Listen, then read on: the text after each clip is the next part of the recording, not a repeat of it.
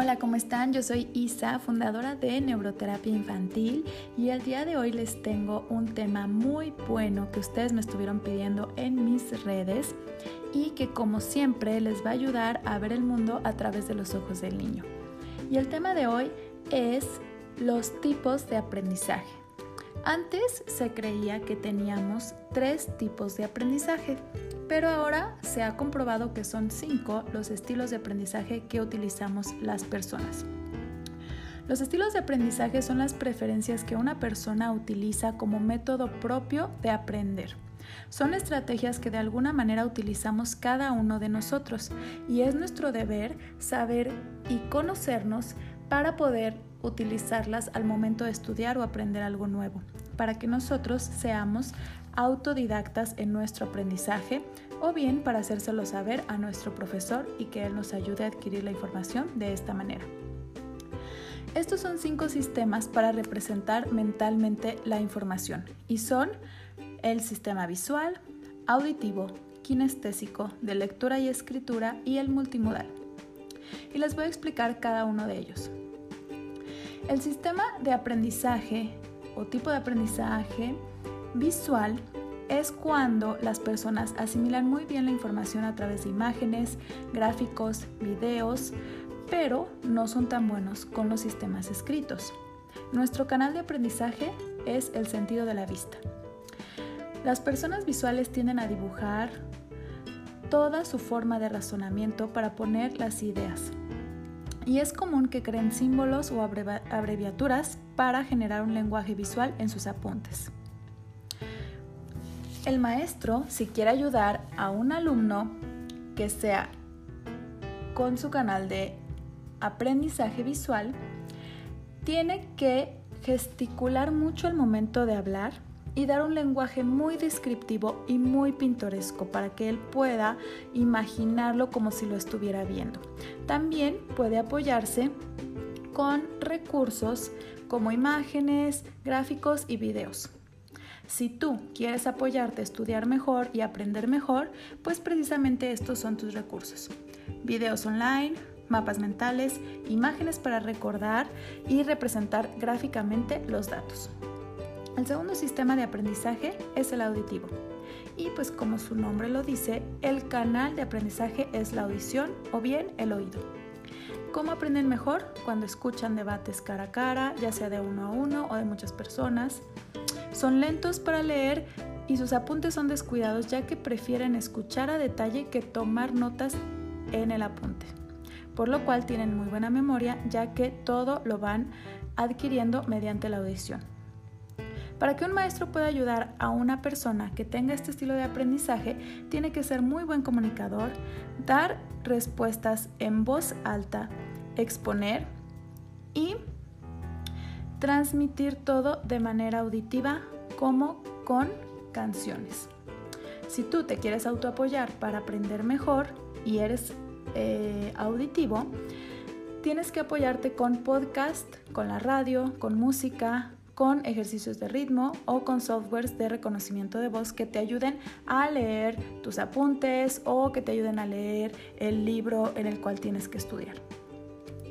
El tercer estilo de aprendizaje es el kinestésico. Estas personas aprenden mejor haciendo las cosas, manipulando y tocando, así como también con sus emociones. Entienden mejor llevando toda la práctica y es por esto que ahí entra la emoción, porque como lo están haciendo, están sintiendo lo que les representa esta actividad.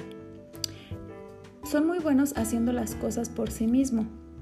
Toman apuntes para mantener sus manos ocupadas pero a diferencia de otros estudiantes, ellos no, no, ponen todo tal cual lo dice el maestro, sino que lo expresan con su propio lenguaje como ellos lo puedan entender.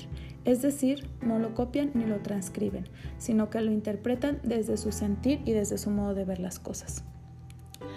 Para autoayudarte a aprender si eres kinestésico, tienes que aplicar todo a la práctica hacer un experimento, ir a un lugar a practicar, estar en movimiento cuando estás aprendiendo. O bien, si es algo que es temporal, que no puedas hacer con un experimento, por ejemplo, si estás hablando de historia, de en qué tiempo pasó todo, puedes hacer un dibujo de una línea de tiempo para que lo puedas hacer más gráfico y para que lo puedas entender un poquito mejor y sentirlo en tus emociones. El quinto sistema de aprendizaje es la lectura y escritura. Este tipo de aprendizaje se acaba de agregar hace poco tiempo, porque nos se dieron cuenta que nosotros aprendemos mejor leyendo o escribiendo. Las personas se sienten muy cómodas con la información en un formato textual, como listas, folletos, libros y manuales. Los maestros para apoyar este tipo de aprendizaje tienen que generar apuntes palabra por palabra y los profesores tienen que dar mucha información en las palabras que pronuncian. No así tanto información visual con imágenes, sino más bien información visual con textos y listas. Para tú estar autoapoyándote y saber cómo aprender mejor en casa o cómo estudiar mejor en casa, puedes escribir todo palabra por palabra, es decir, transcribir lo que estás estudiando. Te sugiero a través de lectura de libros, manuales o fácilmente en, internet puedes acceder a ebooks, a ensayos de fácil acceso, a fichas de texto, etc. También te sirve leer y releer los apuntes para recordar el contenido de forma más rápida. Y por último, el tipo de aprendizaje multimodal, que es la combinación de todos estos estilos anteriores y es como mayormente aprendemos las personas. El 60% de las personas tienen un aprendizaje multimodal. Esto no quiere decir que todas aprendamos igual con todos los tipos de aprendizaje. Quiere decir que nos predomina uno, pero tenemos que utilizar los otros para poder generar un aprendizaje global. Y tú tienes que identificar cuál es tu tipo de aprendizaje que predomina en ti. La ventaja de conocer tus preferencias a la hora de aprender es que puedes jugar con tus fortalezas y aprovechar mejor tu tiempo. También le sirve al maestro para que él utilice todas las formas de aprendizaje y pueda hacer que todos los alumnos interactúen en la clase y aprendan más fácilmente. Cuando el estudiante tiene la idea clara de cómo es mejor para procesar la información, el profesor puede actuar en consecuencia. Y cuando nuestras preferencias son tomadas en cuenta en clase, el estudiante se involucra y aprende mejor. Si quieres saber más de, cuál es tu tipo de aprendizaje, te voy a sugerir una actividad. Escucha cómo cuentas tus historias o cómo narras tus historias cuando quieres expresar algo. Por ejemplo, vamos a hablar de un choque. Acaba de pasar un choque y tú llegas a casa a contárselo a tu familia. ¿Cómo te expresas? 1. Mamá, ¿Qué crees? Iba en el coche y escuché una ambulancia. Después escuché un ruido muy fuerte y escuché un grito. Esto es los que aprenden de manera auditiva. Si se fijan, hacen mucha énfasis a escuché, oí, había un ruido. Si eres kinestésico, ¿cómo te vas a expresar?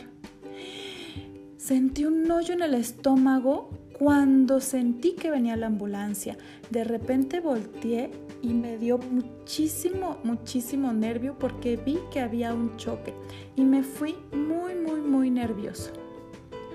Todo lo expresó a través de la emoción que sentí, cómo este, fue mi sensación en mi cuerpo. Así es como son las personas que tienen inclinación a kinestésico. El tercero, el visual. Empieza a explicar. Desde que venía vi a lo lejos una ambulancia, después volteé a mi derecha y había un cúmulo de gente. Me pude percatar cuando volteé que era un coche verde y que además había chocado contra una moto porque yo vi que había un conductor. Describen todo físicamente y de manera visual si es una persona que aprende más hacia la parte de la escritura, empieza a hablar un poquito sobre los letreros. Cuando iba en el semáforo y estaba en rojo, fue cuando empecé a ver que decía ambulancia. Y desde ahí yo dije, algo malo pasó. noté que el coche era marca Chevrolet. Y también me fijé que la moto era este, con las llantas que decían Michelin. Entonces se enfoca también es de manera visual, pero es de manera mucho más descriptiva y más hacia los letreros o hacia las descripciones, digamos que se leen en los acontecimientos. Puede decir, había un letrero de, este, de una farmacia, había un señalamiento de stop y así es como él se va a ir expresando. Espero que con este ejemplo te quede un poquito más claro de cuál es tu tipo y estilo de aprendizaje y puedas aplicarlo al momento de estudiar, ya sea tú autodidacta o ya sea con tus pequeñitos o bien con tus alumnos. Ojalá te haya gustado este podcast. Si quieres saber más información sobre lenguaje, aprendizaje, TDAH, conducta y muchas más, te invito a que me sigas en mis redes sociales Neuroterapia Infantil, Facebook, Instagram, YouTube, Spotify, para que juntos veamos el mundo a través de los ojos del niño.